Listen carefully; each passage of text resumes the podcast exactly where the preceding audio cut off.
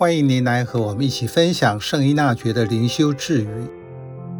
九月十二日，公然唾骂君王或行政长官，可能造成伤害和丑闻，于事无补。在言论自由、媒体开放的环境中，每个人都有一支笔、一个麦克风，可以大鸣大放。但是也要对所说的内容负责，可能要付出惨痛的代价。这句智语是君主统治时代环境中的用语。在民主时代，每个人都可以讲出自己的心声，但是在公共场合用不适当的言论，无论是唾骂官长或任何人，所造成的伤害和丑闻，远多于原先的诉求。就是本来你是希望官长不要成为这样，当你没有保持明智，而且这样说的时候，只是逞一时之快，你就毁了那个人。所以这句智语要讲的是明智的爱德。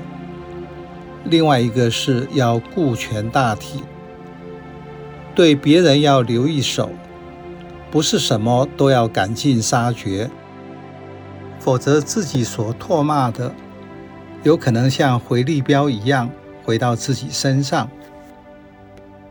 有明智的爱德，就可以帮助我认识自己。会公然羞辱一个人，是因为我不会注意自己的状态。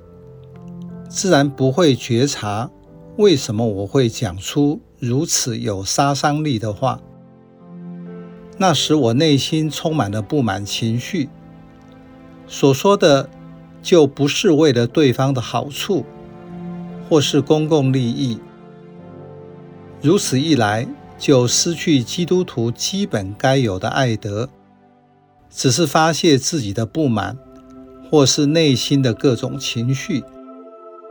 结果你伤害这个人，对他对你都没有好处，为别人也没有好处，可以说是三输的局面，又会造成分裂。这是暴力。耶稣基督的福音是非暴力，所以发言要从整体来看，最基本的是爱德，为别人，为大众。